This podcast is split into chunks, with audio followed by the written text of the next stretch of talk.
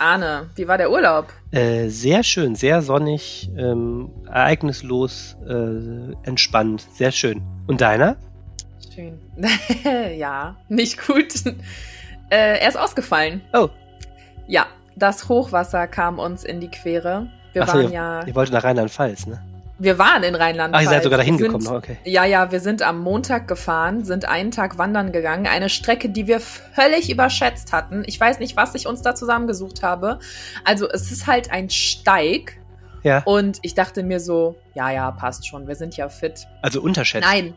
Also komplett. Ja, ja, unterschätzt, Ja. sorry. Ähm, wir sind. Wir haben für 17 Kilometer neun Stunden gebraucht, weil es nur bergauf und bergab ging. Teilweise mussten wir klettern, Mhm. so steil war das.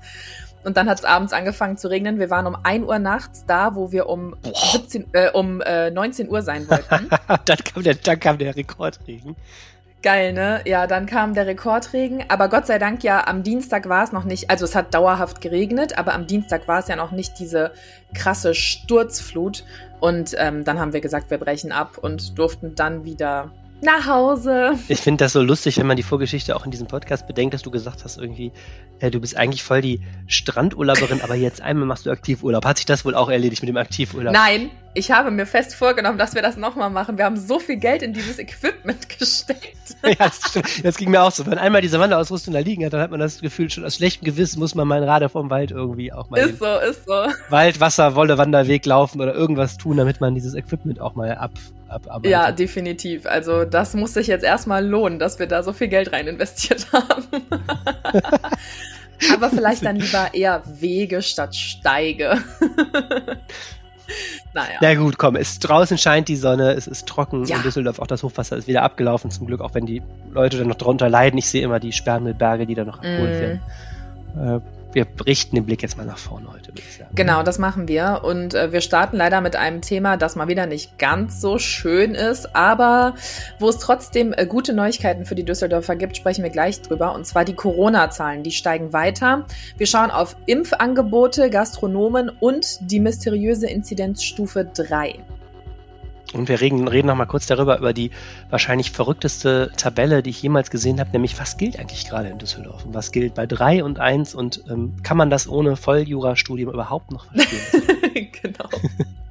Dann sprechen wir auch über einen anonymen Brief von Ordnungsamtsmitarbeitern und äh, da geht es darum, ob die Stadt verschweigt, dass Mitarbeiter oft angegriffen werden. Und wir sprechen äh, über das Thema, was gerade das Internet hier beherrscht, nämlich die Rheinbahn spricht nicht mehr von Schwarzfahrern ähm, aus politischen Gründen und ähm, wir erklären mal, woher das Wort überhaupt kommt und warum die Rheinbahn darauf verzichtet. Mein Name ist Charlotte Großer und ich bin verbunden mit Arne Lieb. Ihr hört Folge Nummer 166 dieses Podcasts und der Rhein steht bei 4,41 Metern. Rheinpegel. Der Düsseldorf-Podcast der Rheinischen Post. Herzlich willkommen im Rheinpegel-Podcast. Jede Woche sprechen wir hier darüber, was Düsseldorf bewegt. Und Arne ist nach drei Wochen aus dem Urlaub zurück. Deswegen, Arne, stell dich auf jeden Fall zuerst vor, falls die Leute vergessen haben, wer du bist. Also, wer mich nicht mehr kennt, mein Name ist Arne Lieb, ich bin stellvertretender Leiter der Düsseldorfer Lokalredaktion und verantwortlich für Kommunalpolitik. Und mein Name ist Charlotte Großer. Ich mache verschiedene Podcasts bei der Rheinischen Post und bin ansonsten in NRW bei verschiedenen Radiosendern unterwegs und mache hier jeden Freitag mit dem Arne den super tollen Rheinpegel. Und wenn ihr den auch toll findet, dann könnt ihr uns gerne mit einem RP Plus Abo unterstützen. Dieser Podcast ist für euch komplett kostenlos, aber er kostet eben etwas, ihn zu produzieren. Und wenn ihr sowieso ein RP-Abo abschließen wollt und dabei noch angebt, dass ihr das macht, weil ihr unter anderem den Rheinpegel so cool findet, dann freuen wir uns und die RP freut sich auch. Das Ganze geht über rp-online.de slash abo-rheinpegel.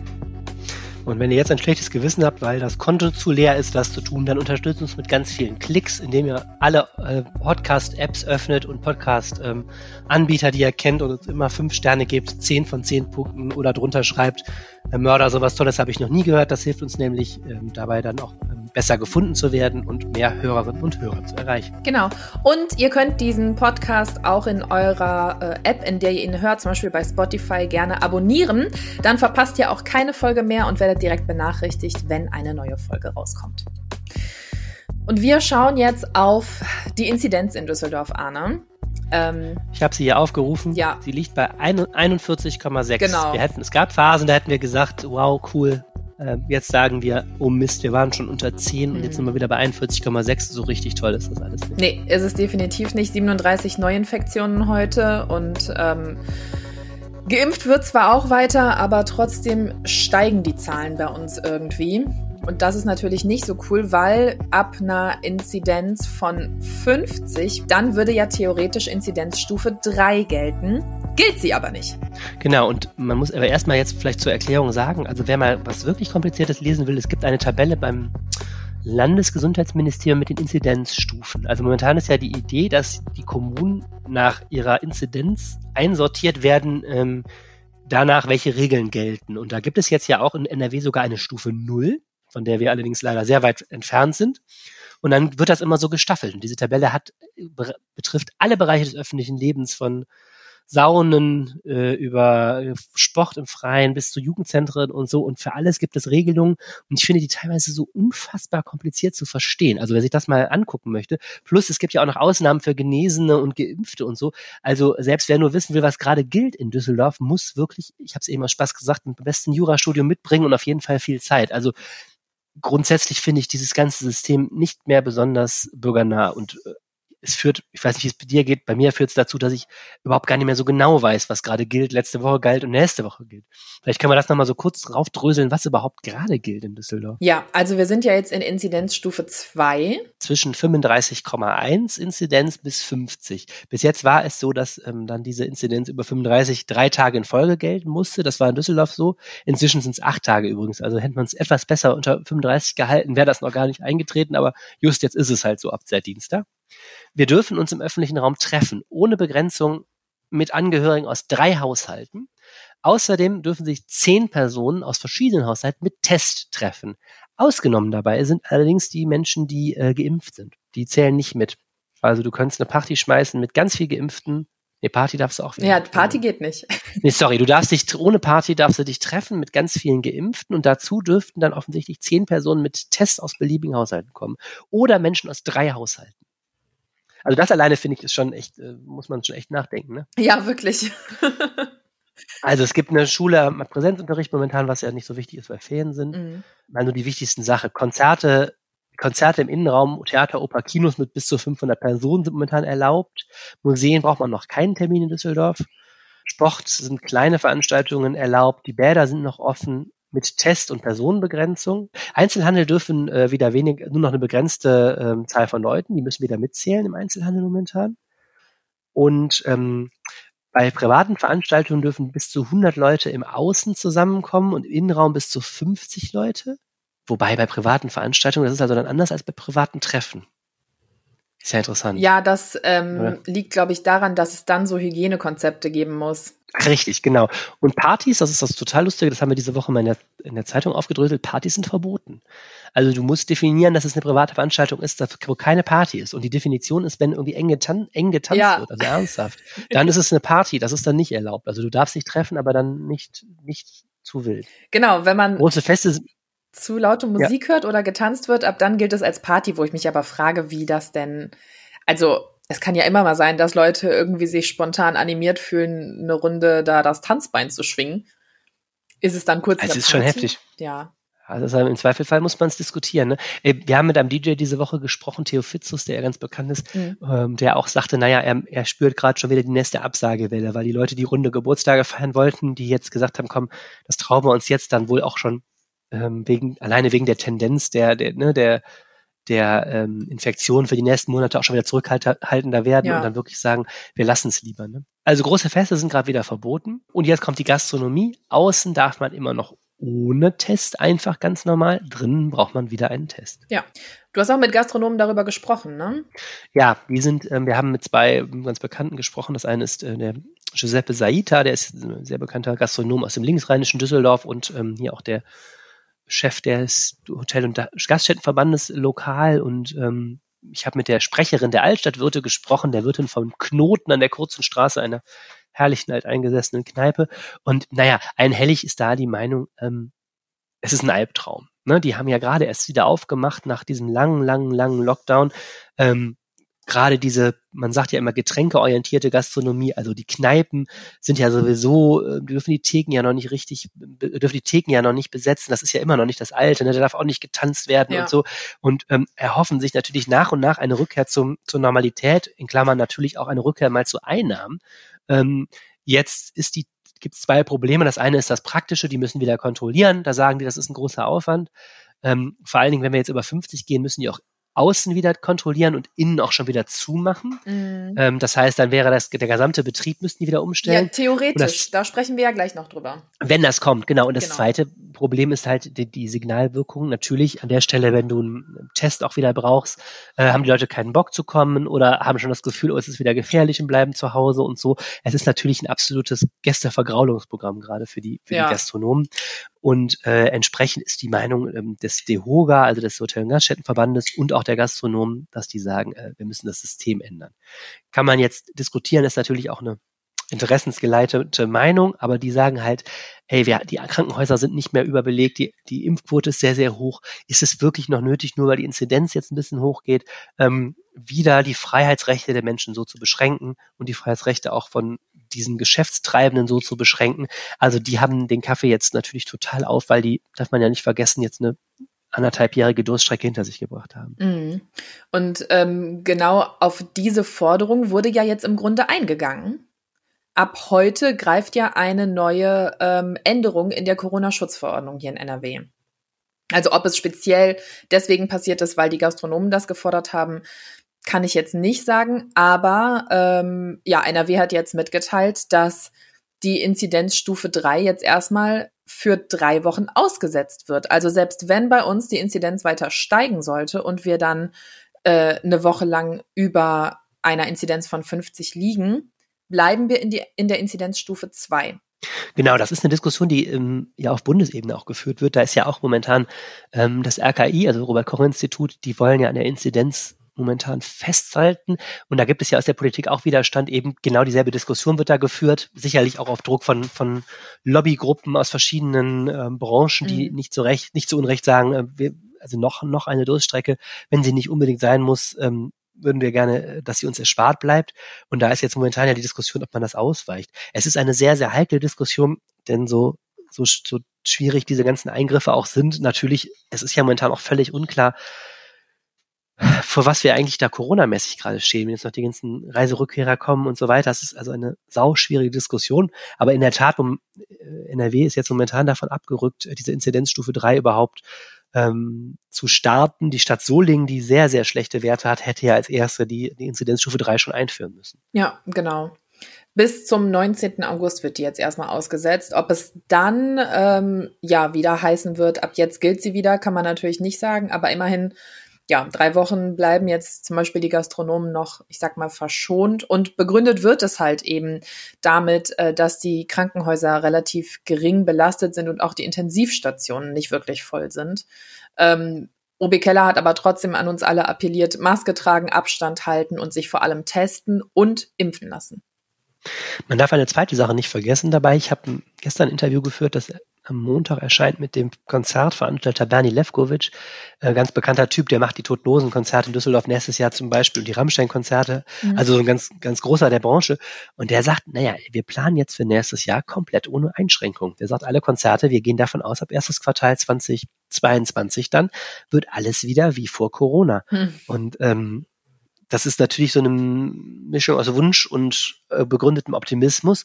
Und natürlich steigt auch da der Druck. Also sind Branchen, die seit zwei Jahren jetzt brach liegen und die natürlich wieder arbeiten wollen. Und die fordern von der Politik letztlich einen, das, was es ja jetzt immer noch nicht gibt, nämlich ein, noch ein langfristiges Signal. Also wir haben jetzt in NRW erstmal auch nur eine drei Wochen Moratorium für diese Stufe drei. Ja. Ähm, da ist ja noch überhaupt nichts geklärt. Also wenn jetzt die Zahlen drei Wochen mega schlecht sind, dann werden wir wahrscheinlich wieder auf neue Einschränkungen zusteuern. Und ähm, es muss irgendwann die Entscheidung getroffen werden, natürlich auch, wie das ja jetzt in Großbritannien schon ist, öffnet man jetzt trotzdem wieder und so.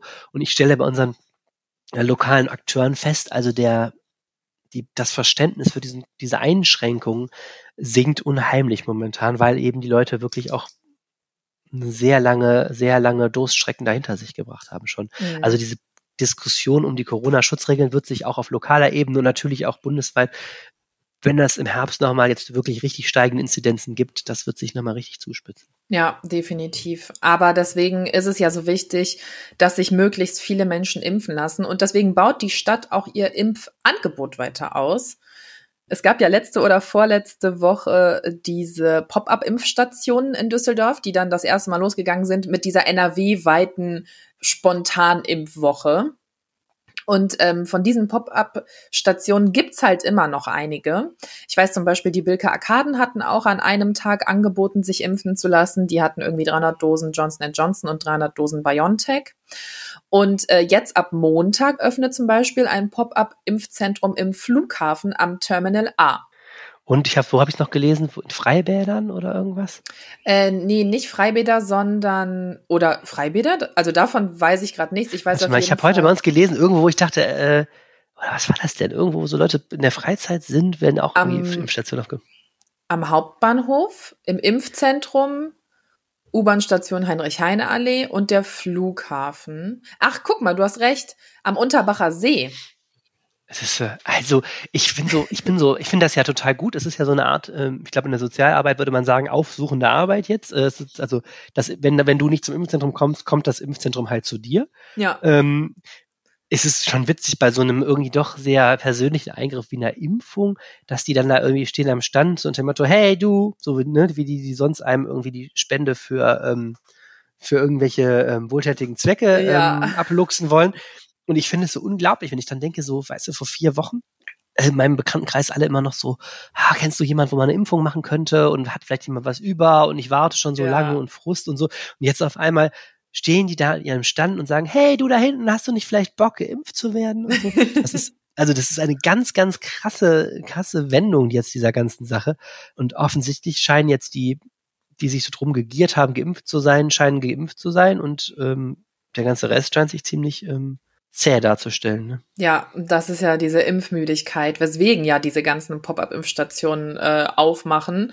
Und zudem, dass es halt diese vier äh, festen neuen Stationen gibt, beziehungsweise, warte mal, wie viele sind es denn jetzt? Also das Impfzentrum, der Hauptbahnhof, Heinrich-Heine-Allee und der Flughafen. Vier sind es. Und dazu gibt es ja noch dieses Impfmobil, das in der Stadt unterwegs ist. Das ist zum Beispiel auch das, was ähm, am Unterbacher See nächste Woche ist und am Oberbilker Markt. Und ähm, ich habe jetzt hier gerade so eine Tabelle abgerufen, wo die noch unterwegs sein werden. Am Burgplatz, ach guck mal, an der Arena zum Heimspiel von der Fortuna morgen von 18 Uhr bis halb neun. Dann am Fortuna-Bütchen am 1. August, ähm, am 4. August am Unterbacher See, 5. August Apolloplatz. Also ja, die steuern schon echt Orte an, wo viele Menschen unterwegs sind.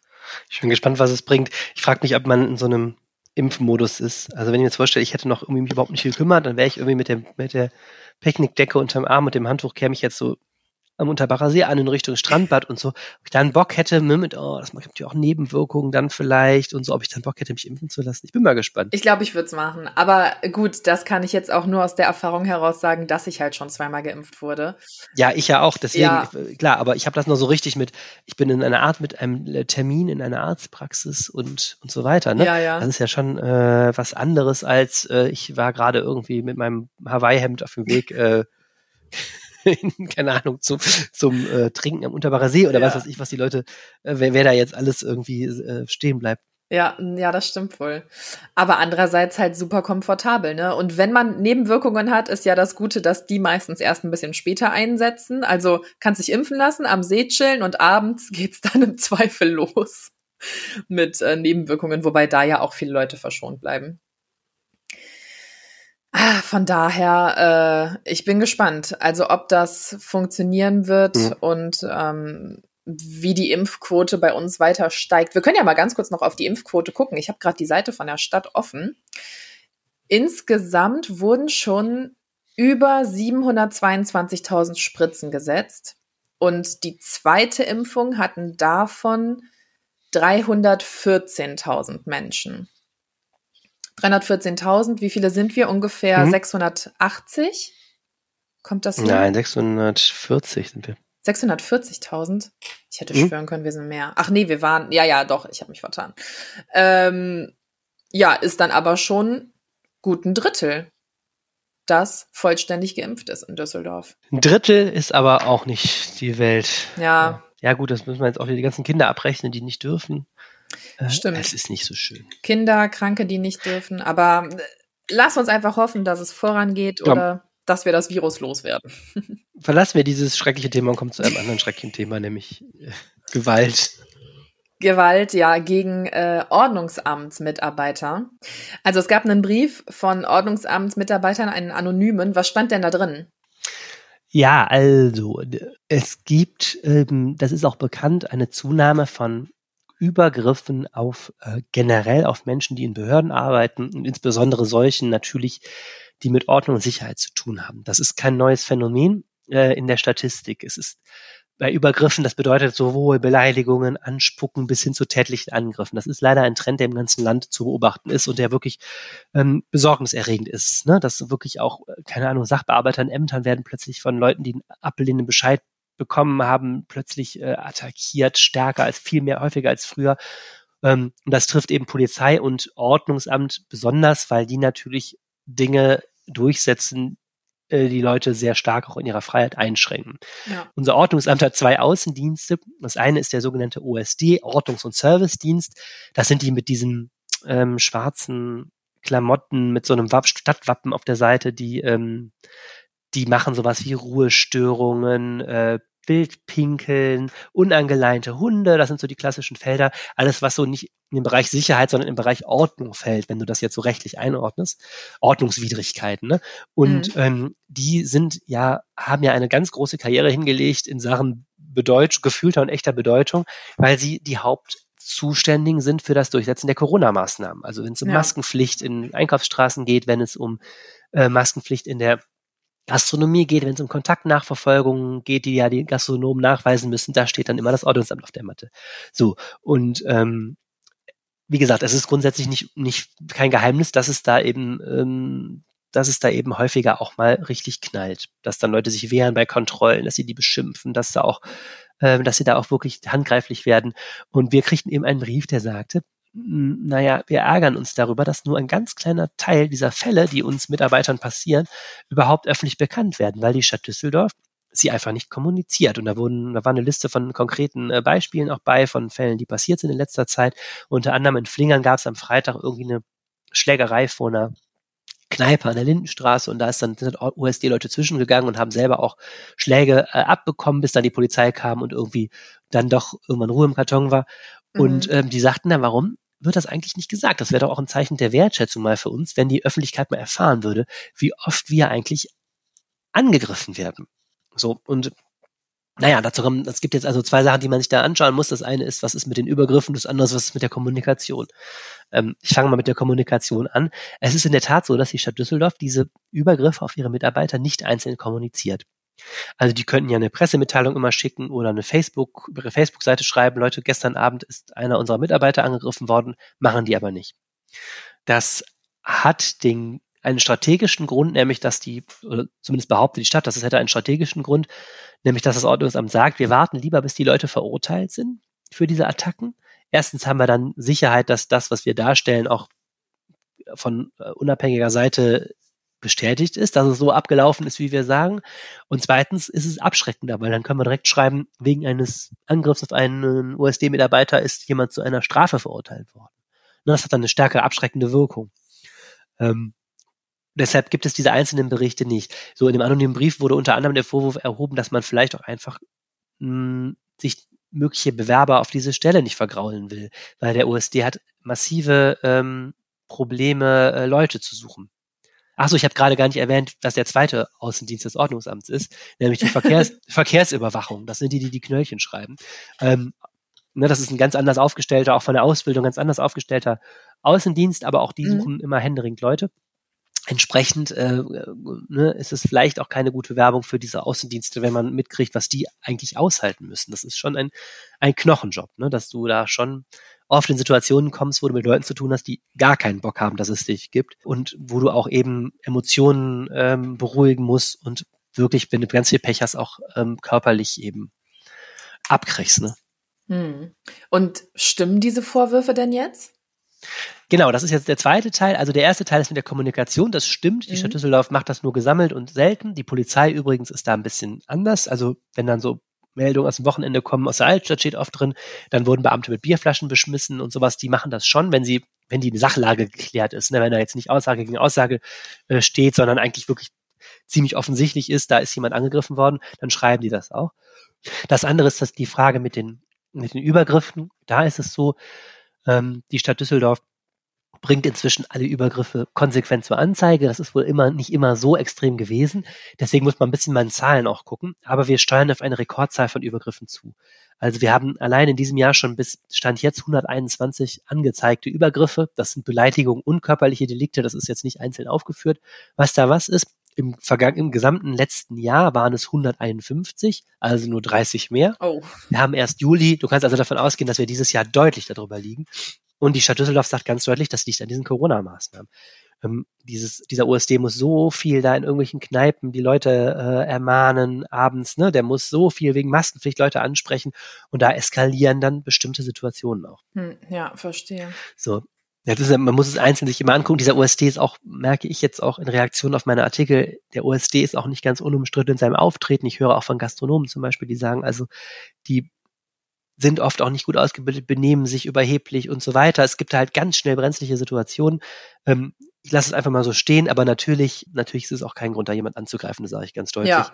Äh, aber es ist ein sauschwieriges Feld, dieser diese Ordnungsdienste, weil die eben auch keine Polizei sind. Also die sind auch nicht so gut ausgebildet wie Polizisten, wenn es um die Eskalation von, ja, die Deeskalation von richtig schwierigen Situationen geht. Und die sind natürlich auch nicht so gut bewaffnet. Ja. Also die haben neuerdings so einen Einsatzstock. Also die wollen nicht, dass man Schlagstock sagt, aber im Grunde ist es das. Man kann damit zuschlagen. Mhm.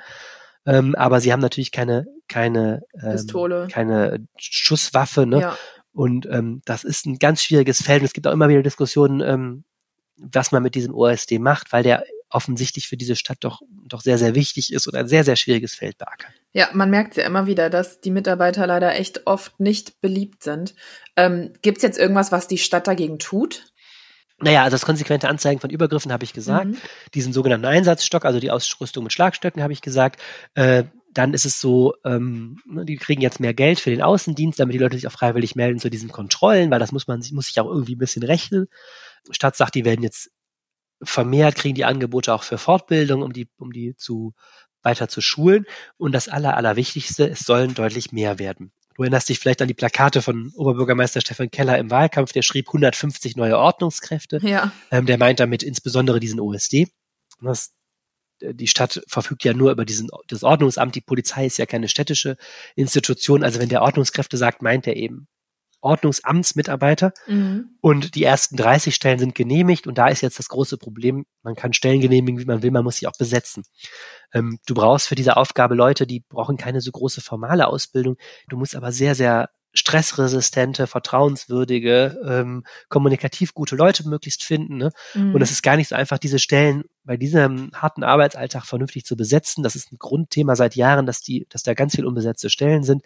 Und da hat die Stadt jetzt äh, nochmal ziemlich ihre Bemühungen verstärkt und mir wurde mitgeteilt, es gäbe bereits 25 als geeignet identifizierte Bewerber, wo man im Verfahren ist. Also die Hoffnung ist, dass jetzt erheblich mehr Personal da ist, ähm, um die vorhandenen Mitarbeiter zu entlasten und damit, damit dieser USD vielleicht noch etwas präsenter werden kann, weil es gibt momentan immer wieder Vorwürfe, dass die so beschäftigt sind mit den Corona-Kontrollen in der Innenstadt, dass für manche Außenstadtteile gar kein Personal mehr da ist. Ne? Mhm. Also diese klassischen OSD-Aufgaben, die ich gerade auch genannt habe, nächtliche Ruhestörung, äh, die unangeleiteten Hunde, äh, was machen die denn noch?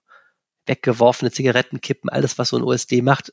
Da gibt es eben die Vorwürfe, dass die eigentlich außerhalb der Innenstadt momentan gar nicht mehr zu sehen sind. Und das soll sich jetzt eben auch wieder ändern. Und diese Vorwürfe kommen aber von den Düsseldorfern selber? Ja, ja. Also es ist ja so, ja, also Ordnung ist momentan ein Riesenthema in der Stadt. Da geht's doch zum Beispiel auch um diese Partys am Rheinufer, wenn im Sommer plötzlich ganz viele Leute ankommen. Und da wird immer wieder gerufen nach mehr Kontrollen von Anwohnern. Das ist ja oft so ein Anwohnerding. Also mhm. Also kommen Partysuchende Jugendliche äh, im Himmelgeist am Wochenende und feiern Partys am Rheinufer und dann rufen Anwohner, die sagen, hier ist alles zugeparkt, die lassen ihren Müll liegen und so rufen bei der Stadt an. Da kommt dann nicht die Polizei in der Regel, sondern da kommt das Ordnungsamt, weil das ist kein, ne, das ist jetzt keine polizeiliche Sicherheitslage, sondern das ist klassisches Ordnungsamtsgeschäft. Ja. So, und da ähm, ist es auch so, dass das räumt die Stadt auch ein, dass da teilweise das Personal fehlt. Wenn die gerade beschäftigt sind, in einer, ein Verweilverbot in der Altstadt durchzusetzen, was wir ja kürzlich hatten, da brauchst du tierisch viel Personal, dann fehlen natürlich die Leute, um in Kaiserswerth mal am Rhein nach dem Rechten zu gucken. Mhm. Und das ist ein Thema, was zu zunehmenden Beschwerden führt. Ähm, Jetzt kann man immer diskutieren, wie viel, wie viel braucht so eine Stadt überhaupt, wie viel Kontrollen muss unter jedem Baum jetzt irgendwie jemand stehen, der kontrolliert. Ich meine nicht. Aber zumindest da, wo Leute sich stark in ihrer Freiheit und Sicherheit äh, eingeschränkt fühlen, zumindest da sollte natürlich auch eine Reaktion erfolgen. Ja. Ne, das ist auch etwas, wozu natürlich Ämter auch verpflichtet sind. Und da ist etwas, wo Düsseldorf gerade dran gearbeitet wird, weil dafür fehlen schlicht die Leute. Das ist offensichtlich so. Hm, ja, okay. Naja, und auch das ist vielleicht ein Grund für diesen anonymen Brief, um einmal kurz die Klammer noch zu machen, dass diese Mitarbeiter, die da sind im Ordnungsamt, das Gefühl haben, sie stehen unter einer Rekordbeobachtung wegen Corona, sie kriegen rekord viele schwierige Szenen ab momentan und sie wünschen sich eben auch, dass das wahrgenommen wird. Ja, kann ich nachvollziehen. Hoffen wir mal, dass ähm, ja diese Angriffe auf die Mitarbeiter irgendwie nachlassen oder dass man da zumindest ja irgendeine Lösung findet. Also wenn es jetzt heißt von der Stadt, es sind schon 25 neue gefunden oder im Bewerbungsprozess. Ja, wobei, wenn ich da noch einen Satz so sagen darf, wenn, weil du das gerade noch ansprichst. Ja. Ähm, dieses Thema mit den Übergriffen ist natürlich ein ganz interessantes und das ist kein, kein Düsseldorfer Phänomen. Ähm, das stellt man im ganzen Land fest, da kann man jetzt lange darüber reden, woran es liegt, dass diese Kultur, dass plötzlich einfach irgendwie viele Menschen nicht mehr wissen, wann Schluss ist. Also die beschweren sich nicht nur dagegen, dass ähm, dass sie ein Knöllchen kriegen, sondern schlagen dann zu oder werden be stark beleidigend. Es werden ja auch beispielsweise, was ich unglaublich finde, auch Sanitäter regelmäßig angegriffen, auch in Düsseldorf. Ja. Dann kommen die irgendwie zu einem Unfall, wollen durch und kriegen dann kriegen Rettungssanitäter eins auf die Nase, wo ich auch denke, wie kann man eigentlich so bescheuert sein, irgendwie einen Sanitäter im Einsatz zu attackieren? Ähm, das ist leider, leider ein Phänomen, das, das unheimlich zunimmt und nicht nur in Düsseldorf. Und da werden auch noch gute Lösungen gesucht und ähm, da habe ich auch noch keine so richtig erschöpfende Studie darüber gesehen, woran das jetzt liegt. Also was das für ein äh, DGB-Chefin, mit der ich darüber gesprochen habe, sprach von einer gesellschaftlichen Verrohung. Ich finde, das ist ein guter Ausdruck. Das ist schon echt, echt roh, wenn man es nicht mehr schafft, irgendwo da sich auch vielleicht begründet zu beschweren, wenn man irgendwie kontrolliert wird und sich ungerecht behandelt fühlt, aber dann irgendwie so persönlich beleidigend oder aggressiv zu werden. Warum das so zunimmt, das ist etwas sehr Erschreckendes und führt eben auch dazu, dass Behörden sich ganz anders aufstellen. Auf einmal hast du plötzlich, wie gesagt, bewaffnete Ordnungsamtsleute, was wir hier gar nicht hatten in Düsseldorf. Auf einmal hast du mhm. neuen Schutz auf Ämtern, damit dann die Sachbearbeiterinnen und Sachbearbeiter da nicht attackiert werden und so. Das ist ein echt bedenkliches Phänomen, was leider nicht nur in Düsseldorf schwer auf dem Vormarsch ist. Schwierig. Sollen wir mal auf ein anderes ja. schwieriges Thema schauen. ja, es ist eigentlich, ja, es ist auch wirklich schwierig, ne? Ja, es ist eigentlich so ein bisschen, erst habe ich gegrinst, aber eigentlich ist es auch ein schwieriges Thema, ja. Ja, also es ist halt irgendwie vielleicht auch eine Sache, über die man sich gar nicht so Gedanken macht. Und zwar der Begriff Schwarzfahrer, also Leute, die mit Bus und Bahn fahren, ohne für ihr Ticket zu zahlen, zum Beispiel. Genau. Die, Rhein, die Rheinbahn schafft das, die Rheinbahn schafft das Schwarzfahren ab und damit, das bedeutet leider nicht, dass jetzt alle umsonst fahren dürfen, sondern sie schafft schafft nur diesen Begriff ab, wie übrigens andere Verkehrsunternehmen vorher auch schon. Mhm. Und warum? Ja, weil wir ja eine unheimlich, ähm, momentan unheimliche Diskussion führen zum Thema ähm, rassistische Sprache und die Reimann das Gefühl hat, ähm, dieses Wort Schwarzfahrer könnte falsch verstanden werden, nämlich rassistisch und gesagt hat, das brauchen wir auch nicht unbedingt. Wir nennen in unserer offiziellen Kommunikation das länger schon nicht mehr so, dieses Delikt des Fahrens ohne äh, Fahrschein und äh, wir nennen, wir, wir benutzen das Wort jetzt einfach nicht mehr. Punkt. Okay. Ja, ja, ich fand, es ist so ein bisschen so eine Zäsur. Ich weiß noch in meiner Jugend, ich weiß gar nicht, ob der hing, da hingen immer diese Schilder, schwarz fahren lohnt sich nicht und sowas. Ja. Da steht jetzt einfach, fahren ohne Fahrschein lohnt sich nicht oder sowas. Es gibt keinen Ersatzbegriff in dem Sinne, aber das Wort wird einfach getilgt. Okay, das wollte ich gerade fragen, ob es denn äh, jetzt einen offiziellen neuen Begriff gibt, irgendwie Buntfahren. Buntfahren, das heißt jetzt, nee, nee, ich glaube nicht. aber hat denn das Wort Schwarzfahren eine rassistische Herkunft? Also, wenn ich äh, und meine, die, den Artikel meiner Kollegin Nicole Lange heute richtig lese, dann ist es so, dass darüber die Gelehrten etwas streiten. Woher das kommt, aber glaubt wahrscheinlich nicht. Die ähm, wohl verbreitetste Theorie ist, dass das aus dem Rotwelschen kommt, einer Mischung aus Deutsch, Jiddisch und Hebräisch. Aha. Dort wurde das Wort Schwärzen für Schmuggeln verwendet, also für eine verbotene Tätigkeit. Ähm, das finde ich deshalb nicht ganz falsch, weil es gibt ja auch die Worte Schwarzarbeit und Schwarzmarkt, ja. bei denen wir auch mal diskutieren können, was wir jetzt eigentlich damit machen, was natürlich auch nichts mit der Hautfarbe der ähm, Beteiligten zu tun hat, sondern damit, dass ähm, dass das etwas ist, was im Verborgenen stattfindet, ne? Oder nicht, ähm, nicht legal angemeldet ist. Mhm. Also dieses Schwarz scheint was mit, ähm, ich, du kennst auch Handwerker sagen, oh, das mache ich schwarz. Ja. Ne? Das ist dann so, äh, das heißt dann mit anderen, es, ist, es heißt ja eigentlich, das macht man ähm, im Dunkeln, im Verborgenen. Ich glaube, dass daher kommt das. Ne? Okay. Und warum streicht die Rheinbahn das Wort dann trotzdem, wenn es wahrscheinlich keine rassistische Herkunft hat?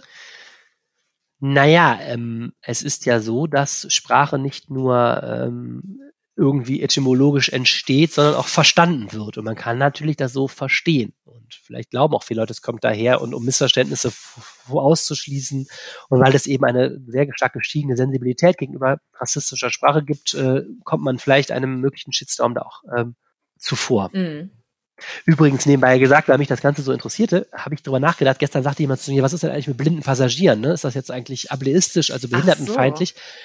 Da habe ich festgestellt, also etymologisch ist das auch nicht, weil das Wort blind, wenn man mal länger drüber nachdenkt, auch damit zu tun hat, dass ähm, also auch eine alte Bedeutung hat, dass Dinge nicht gesehen werden. Ja. Also zum Beispiel gibt es doch diese Redewendung, das ist ein blinder Fleck. Das heißt ja auch nicht, dass der ähm, nicht, äh, nicht sehen kann, sondern dass er nicht gesehen wird. Und das ist eine alte Bedeutung von blind. Mhm. Und der blinde Passagier heißt so, weil er nicht gesehen werden will oder nicht gesehen ja. wird. Ähm, aber auch da könnte man diskutieren, sagt man das jetzt eigentlich noch? Ja, ja, stimmt. Ähm, so wie der Blindflug zum Beispiel. Und du hattest ja. Ja, stimmt, der Blindflug. Ja, du hattest ja vorhin auch ähm, schon zu Beginn gesagt, es gab dazu eine riesige Diskussion im Netz. Erzähl ja. mal bitte, was, ja. was war da los? Naja, ich meine, das, dieses Thema ähm, Umgang mit Sprache generell und Umgang mit politisch korrekter Sprache ist ja gerade das äh, Internet-Lieblingsdebattenthema. Also so diese ganze Gender-Debatten, das bei uns ja auch, wir haben ja kürzlich mal einen großen Artikel über das Thema Gendern in Düsseldorf gemacht, mhm. das ist, regt, regt wahnsinnig auf, äh, rassistische Sprache und so. Und ähm, naja, es gibt einerseits, ich, ich erinnere mal an die N-Wort-Debatte um ähm, Annalena Baerbock letzte Woche. Mhm. Ähm, da ging es ja auch darum, was, was, was darf und will man noch für Begriffe sagen und ähm, was passiert, wenn man die in bestimmten Kontexten sagt, ist es dann okay oder darf man es gar nicht mehr sagen. Es ist eine extrem aufgeheizte Zeit und es gibt eben diese eine Fraktion, die sagt, gut so, wir müssen auch ähm, auf äh, Sprache achten, ähm, und auf rassistische Sprache achten und Sprache schafft Wirklichkeit. Äh, das ist ja auch so. Und da gibt es eben diese Fraktion, die sich furchtbar aufregt, die sagt, das geht jetzt aber auch zu weit. Wir wollen weiterhin, ich weiß nicht, beim Zigeunerschnitzel erinnere ich mich, wurde es immer mal wieder auch thematisiert und so ähm, sagen und die da total gegen ist. Und dann, die schlagen sich dann rhetorisch die Köpfe ein. Und in der Tat ist das jetzt bei dem Schwarzfahren auch ein bisschen ein schwieriger Fall, weil man da sich auch fragen kann, naja, also das Wort, ähm, also ich persönlich habe noch nie darüber nachgedacht, ob das einen rassistischen Hintergrund hat, weil das ist so ein glaube, in der Germanistik würde man sagen, tote Metapher, man, man, man denkt gar nicht mehr darüber nach, ja. weil das ist ein stehender Begriff, Schwarzfahren. Ne? Ja. Das, du denkst ja nicht mehr darüber nach, dass da Schwarz drin vorkommt und dass das vielleicht irgendwie so, deswegen kann man sich natürlich die Frage stellen, ähm, hätte man nicht einfach auch mal hier sagen können, nein, Freunde, das hat, hat keinen rassistischen Hintergrund, lass es uns doch einfach lassen. So, das ist natürlich immer schwer zu sagen. Man müsste mal Menschen mit dunkler Hautfarbe jetzt mal fragen, ob die damit Erfahrung gemacht haben, dass das dass ihnen der Begriff negativ aufstößt oder dass, dass, ihnen das, dass sie damit in Verbindung gebracht werden, das weiß ich nicht. Aber ich kann mir auch gut vorstellen, dass es mh, hm, eher vereinzelt vorkommt. Ich zumindest habe noch nie irgendwo gehört, dass es um Schwarzfahren jetzt größere Debatten gäbe, rassistisch, mit rassistischem Hintergrund. Und da kann man natürlich immer sich fragen, hätte man nicht einfach sich auch äh, diesen, diesen Schritt sparen können. So. Und das ist ja eigentlich jetzt mal von mir sehr, sehr konstruktiv ausgedrückt. Die Debatte, die führt natürlich zu vielen Beleidigungen und Vorwürfen und Aufregung und armes Deutschland rufen und so weiter. Wie das so ist. Mm. Du kennst das mhm. im Internet. Wenn diskutiert wird, ist es sehr aufgeregt. Wir haben unfassbar viel Feedback auf diesen eigentlich ja doch eher nebensächlichen Artikel. Ich meine, es ist jetzt keiner zu Schaden gekommen und es, ne, hat auch, es hat auch sonst keine wahnsinnigen Auswirkungen für die Stadt. Es ist eigentlich eine Geste mit einer offensichtlich hohen Symbolkraft, um die massiv jetzt gerade diskutiert. Aber ich finde es interessant, dass es da so Diskussionen drum gibt, wenn du zu Beginn gesagt hattest, dass ja auch schon andere Verkehrsunternehmen sich entschieden haben, dieses Wort zu streichen. Ja, Gott, aber wie ist das? Ich habe gerade das Gefühl, es ist, es ist auch ein Social-Media-Thema. Ne? Ich habe das Gefühl, auch wenn du den Wahl Bundeswahlkampf anguckst momentan, solche Symboldebatten, wer hat was gesagt, wer hat irgendwo doof ausgesehen, wer macht was, aus welchen Gründen, führen immer zu wahnsinnigen Debatten, auch wenn es teilweise jetzt gar nicht so praktisch eher so ein nebensächliches Thema ist. Ich glaube auch nicht, dass die Reimann dafür eine Kommission eingesetzt hat und den Aufsichtsrat dreimal zusammen hat kommen lassen, ja. darüber zu diskutieren. Ne? Das ist einfach so, die haben sich gedacht, komm, ähm, das ist vielleicht nicht mehr zeitgemäß, so ein Wort zu verwenden, dann lassen wir es doch einfach. Man, mein Gott, dann äh, das ist ja ganz einfach in so einer Kommunikation. Man macht, man sagt der Kommunikationsabteilung, lasst es bitte, dann lässt man das und fertig. Ne? Und sowas führt momentan zu einem Rattenschwanz an Leuten, die dann fühlen sich in ihrer Freiheit beschränkt und, und so weiter. Das ist also wahnsinnig, wie aufgeladen da die Stimmung ist äh, bei diesen ganzen sprachlichen mhm. Symboldebatten. Ich sagte es eingangs ja schon, das Thema Gender, da sieht man das auch, äh, dass, dass da manche Leute unheimlich abgehen auf diese Gender-Formulierungen. Ähm, naja, ich ich sehe es teilweise mit etwas Befremden, weil ich eben auch finde, ähm, ich finde es gut, wie gesagt, ich finde es gut, sich um sensible Sprache zu bemühen und ich finde es ist aber auch, es gibt auch wichtigere Themen, über die man sich aufregen kann. So, Punkt. ich meine jetzt schlicht, und damit ich jetzt nicht falsch verstanden werde, ich meine jetzt nicht Rassismus, darüber soll man sich auch aufregen, aber ich nein, meine, ob es Schwarzfahrer heißt oder nicht, ich finde, das ist so, hey, mein Gott, wenn, wenn, wenn sich Leute damit schlecht fühlen, dann sollen sie es einfach nicht mehr verwenden. Also. Ich glaube, es hat auch keiner so verstanden, dass du damit Rassismus meintest, sondern den Begriff, ob man jetzt Schwarzfahrer sagt oder nicht. Aber ähm, ich finde, das ist doch mal eine gute Gelegenheit, wenn du schon sagst, darüber wurde so viel diskutiert, auch äh, euch, liebe Hörer, mal zu fragen, was ihr denn dazu sagt und damit würde ich direkt übergehen zum Schluss unseres Podcasts, lieber Arne. Ja, gerne. Ähm, und zwar, wenn ihr ja, uns eure Meinung dazu sagen wollt, dann schickt uns doch einfach gerne mal eine Mail an reinpegel.rheinische-post.de und äh, sagt ihr uns da mal, was ihr davon haltet. Schwarzfahren, ist das jetzt ein Begriff, der, also wo ihr sagt, ist richtig so, dass die Rheinbahn das gestrichen hat aus ihrem Wortschatz oder ja, ist es letztendlich ein Wort, das man auch so hätte lassen können. Würde mich mal interessieren, was unsere Hörer dazu sagen. Gerne, finde ich gut. Und die können uns das schreiben an rheinpegel.rheinische-post.de. Sie können es uns aber auch bei WhatsApp Sprachnachricht schicken. Genau. An die Nummer 0151 157 10006. Yes. Oder ihr könnt es dem Arne auch twittern. an Arnelieb. Ich bin immer noch nicht auf Twitter. Ich weigere mich ein bisschen. Ich hatte letztes Mal gesagt, sowas. irgendwann richte ich mir mal ein, aber ja, es ist so viel Social Media. Ja, vielleicht. Also wenn du, wenn du Freund von Shitstorms und unglaublichen Debatten über nebensächliche Themen bist, dann ist Twitter das absolut beste Medium dafür. Da wird sich jeden Tag über alles aufgeregt die ganze Zeit. Ich großartig. Also wenn man gerne, auch sowas wie Schwarzfahren, wenn sowas gerne mal bis aufs Blut diskutiert, immer wieder ist Twitter das allerbeste Medium, kann ich nur empfehlen. Oh Mann, ich glaube, ich, ich würde mich dann selber einfach so darüber aufregen, was da steht. ja, ich auch. da steigt der Blutdruck. Es war sehr schön, Arne, nach drei Wochen dich endlich mal wieder am anderen Ende der Leitung sitzen zu haben. Ja, ich habe mir die Freude war ganz auf meiner Seite, dass du es aus dem verregneten Rheinland-Pfalz zurückgeschafft hast und wir endlich wieder podcasten konnten. Ja, ich äh, hoffe, jetzt bleibt das Wetter erstmal ein bisschen schöner. Arne, ich fand es sehr schön mit dir. Und wir hören uns dann nächste Woche zum Rheinpegel wieder. Sehr gerne. Bis dann. Bis dann, mach's gut. Tschüss. Tschüss.